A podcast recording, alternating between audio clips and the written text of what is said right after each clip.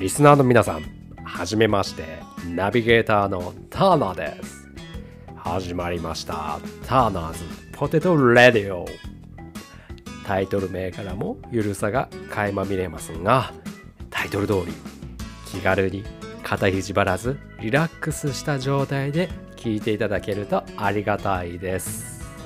さて早速ですが自己紹介とこの番組の内容をご説明いたします。改めましてターナーです。北海道は札幌を拠点に活動しております。特段自慢できる肩書きがなければ誇れる才能もございません。ただですね周りからは個性が豊かだねとよく言われる平成生まれのごくごく一般の男性です。どうぞよろしくお願い申し上げます。では自己紹介も終えたところでこの番組の内容をお伝えします。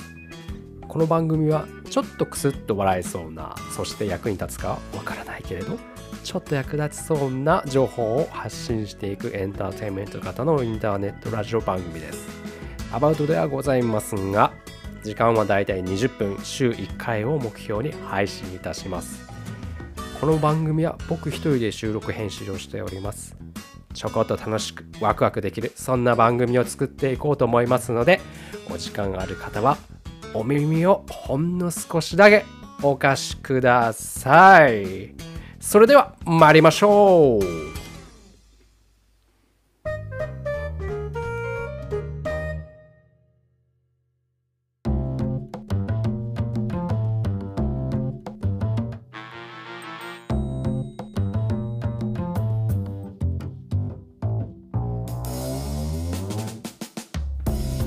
さて説明も終えたところで今日お話しするラインナップをご紹介してまいります。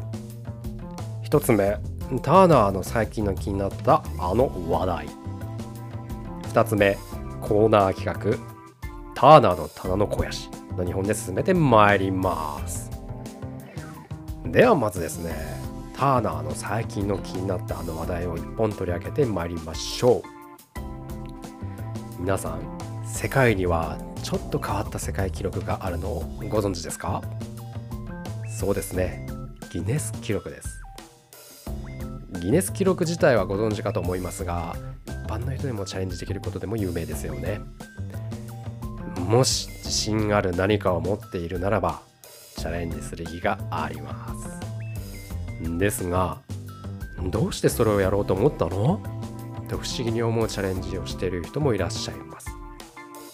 そこでそんな数あるギネスの中から私が勝手にスポットライトを照らしてこんなのもあったのかと驚いた記録をお伝えします。ではですねこちらタイトルが斬新なんですよ。ジーンズのチャックを30秒間で204回上げ下げに成功したギネス記録。204回ですよ。想像できますか？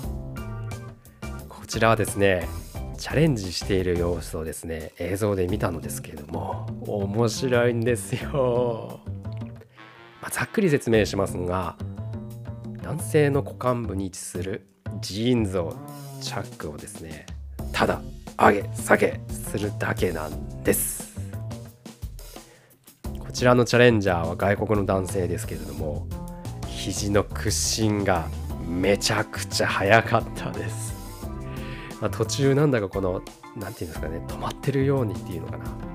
そんな感じにも見えるんですけどもこちらラジオか何かの生放送でチャレンジしたらしくパーソナリティの男性はですね爆笑しながら見守っているんですよ、まあ、そりゃそうですよね。チャレンジャーはですね最初は低めのうなり声を上げてですね後半に至るとおかおかたなんていうのかなこれおたけび声に変わりですね必死さが伝わってくるんです、まあ、ひたすら30秒間チャックを上げ下げをするというその遂行する姿にですね目が釘付けになるんですよ、まあ、ざっくり計算すると1秒間に約6回から7回上げ下げしているんですね。これはもう超人的でした。信じられないほど高速。ちょっと映像のためでねこうちょっとうまく伝わるか分かりませんですがご興味がある方は YouTube などで見てみてはいかがでしょうか。続いてはこのコーナーに参りましょう。ターナーの棚の肥やし。はい参りましょう。ターナーの棚の肥やしのコーナー。こちらのコーナーは僕が気になる奇妙なあの話題やこの話題などを棚から引っ張り出して独断と偏見をたっぷりトッピングしてお伝えするコーナーです。初回にお伝えする話題はこちら。ペンを口に加えると人の表情が笑顔になりその笑顔で気分が幸せになることを発見したかと思いきやそうではないことを発見したというお話です。はい。最初にこの話題を聞いた時ん？どっちなんだろう？と心の中でひっそり思いましたがよくよく調べてみますとちゃんとした真面目な研究の話題でした。ご紹介いたします。2019年のですねイグ・ノーベル賞の心理学賞を受賞した研究です。皆さんそもそもイグ・ノーベル賞をご存知でしょうか？イグ・ノーベル賞とはですね1991年に創設された人々を笑わせ考えさせた業績に与えられる賞のことでノーベル賞のパロディとして毎年秋に発表される国際的な賞のことです、まあ、例えば面白いのはですねバナナの皮がどれくらい滑りやすいとか分厚く整えられた眉毛の人はナルシストが多いとかですね。題目を聞いてるとなんだかの練乳で投資とか拍子抜けというかでも真面目に研究をしているわけですね。でですね話は戻りますが2019年の心理学賞はですねドイツ人のストラック博士が受賞しました。そこではですね人がペンを口に加えると笑顔になってハッピーになる。そういうことをですね一度1988年に論文を発表してまして参加者はですねペンを口に加えた不自然な状態で漫画の面白さを判定しました。すると参加者はですね通常の時よりも漫画を面白く感じたそうです。これは表情のフィードバック仮説として心理学の教科書に掲載され盛んに引用され有名な論文となりました。しかしですねトラック博士は2013年から大規模な追試実験を行いました。1894人の参加者に実施したところその結果はペンの加え効果はなかったということなのです。この発表は比較的誠実ではあったのですけれども歯切れの悪い言い訳をしておりました。再現性の失敗はうまくいく条件と効果を見つけるいい機会だと。しかしこれには多大な労力と専門知識が必要となる云々。うん難しいですね。ただですね有名になった自分の論文の結果を30年以上も経ってご丁寧に自ら手間暇かけて否定をしたわけなんです。この何とも言えない間延びが受けてですねイグ・ノーベル賞の受賞に結びついたということなのです。間違っているものは間違っていると。なんかホッとする話ですよね。きっとご家族にも相談したことでしょう。間違っていることを言うべきか言わないべきか、あ、研究をより深めるために追試実験を怠らない前向きな姿勢がたとえ間違えていたとしても最後までやり抜けば何かが起こる。その勝負強さと言いますでしょうか。諦めない姿が心理学賞受賞に至ったのではないでしょうか。まさにゲルマン魂ですね。以上タナのタナの肥やしのコーナーでした。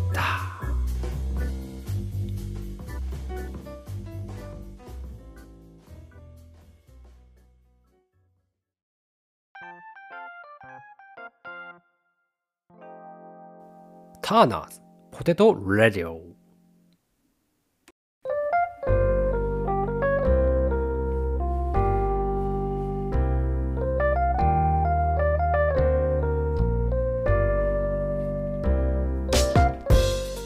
さて先ほどの話に肉付けするわけではないんですが皆さんの周りには笑顔が素敵な人はいらっしゃいますでしょうか？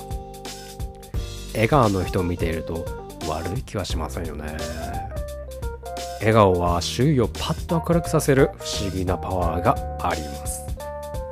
そこでそんな笑顔について僕なりに理解を深めるためいろいろ調べてみることにしました。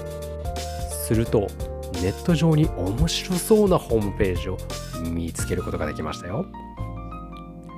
日本笑顔推進協会。皆さんご存知ですか？決してそっちの回し物ではございませんよ。ホームページを見てみますと素敵な笑顔で溢れた人たちが出迎えてくれます。なんだかこっちまでパッと明るくなります。ホームページ内をいろいろ見ていますと気になる項目がありましてそれは笑顔の効能という項目です。笑顔の効能は、まあ、たくさんあるようなんですが僕が気になった3つを紹介いたします。1つ目の効能はストレス解消効果。これは皆さん分かりますよね。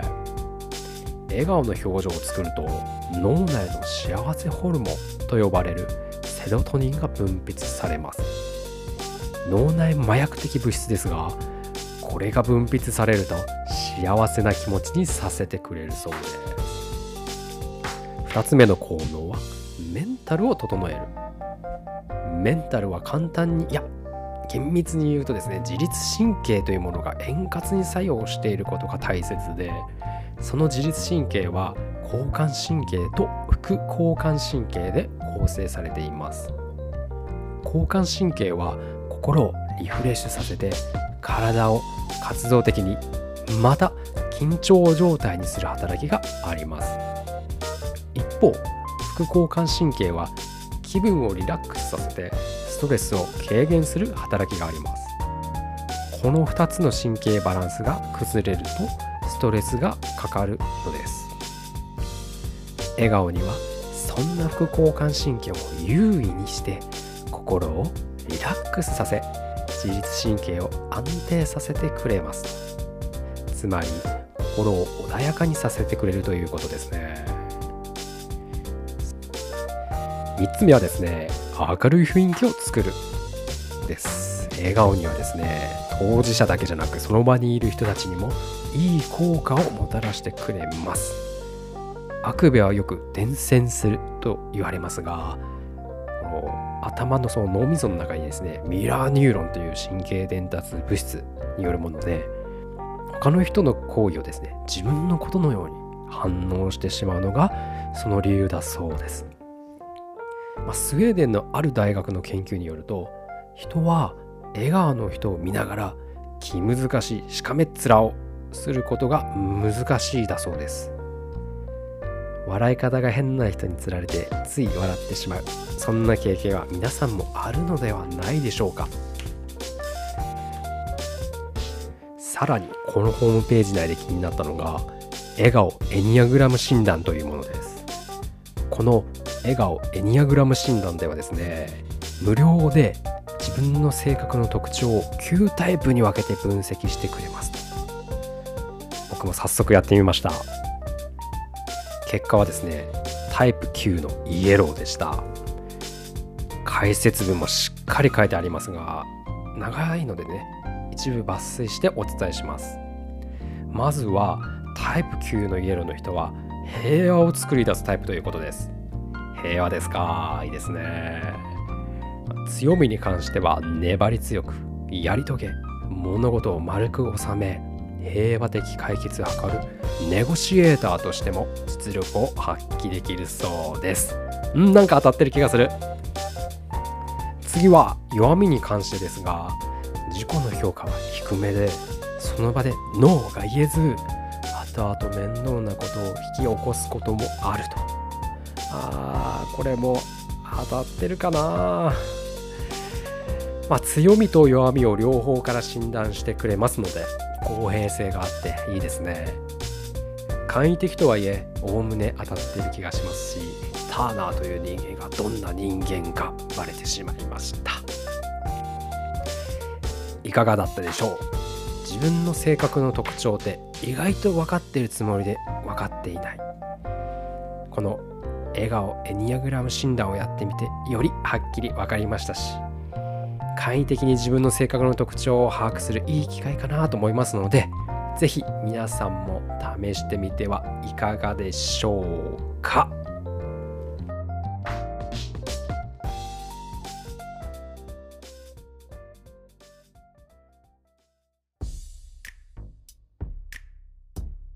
お別れの時間がやってまいりました。最近は暗いニュースが多い中冒頭のようなね笑顔にまつわる真面目な研究があったり笑顔に関する話題が世の中にはたくさんあります。なかなかお腹を抱えて笑う機会は多くはないかもしれませんけれども鏡の前に立ってちょっと自分に笑顔を見せてあげるのも心理的に効果があるかもしれません。それはまさに笑顔ソリューション。はい初回のターナーズポテトレディオ。お付き合いいただきありがとうございました。とても緊張しましたが無事終えることができました。まだまだ手探りの状況ではありますがこれからもどうぞよろしくお願い申し上げます。それではまたお会いしましょう。ターナーでした。